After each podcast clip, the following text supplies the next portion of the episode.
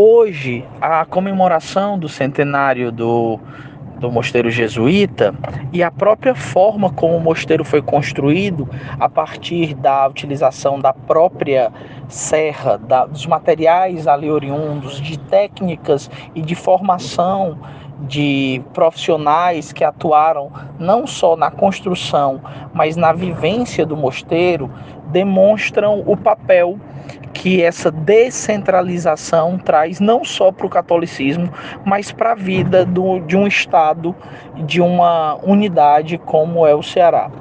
É, a gente está falando de jesuítas, né? Não, não quer demais relembrar que a gente tem o primeiro Papa jesuíta, que é o Papa Francisco, que dá uma visibilidade maior à ordem jesuíta, que é uma ordem importantíssima, é uma ordem dentro do catolicismo poderosíssima, com estrutura própria.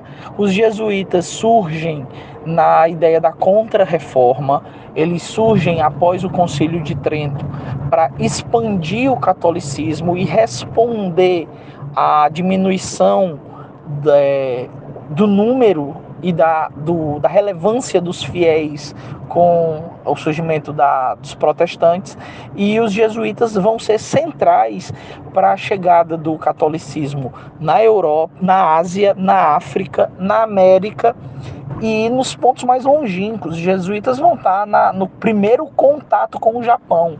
Os jesuítas eram os embaixadores que se que integravam a Europa, a China, a Índia e aqui no Brasil os jesuítas são de suma importância para a compreensão da construção dessa organização política, dessa estrutura de Estado no no Brasil. Portugal e o Brasil, enquanto império, tinham uma relação com a igreja muito forte, uma relação que poucas monarquias europeias tinham.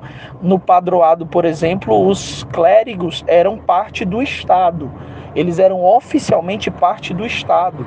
Então, esses mosteiros, eles também ocupavam o lugar de Estado. E hoje, o Ceará é referência no turismo religioso.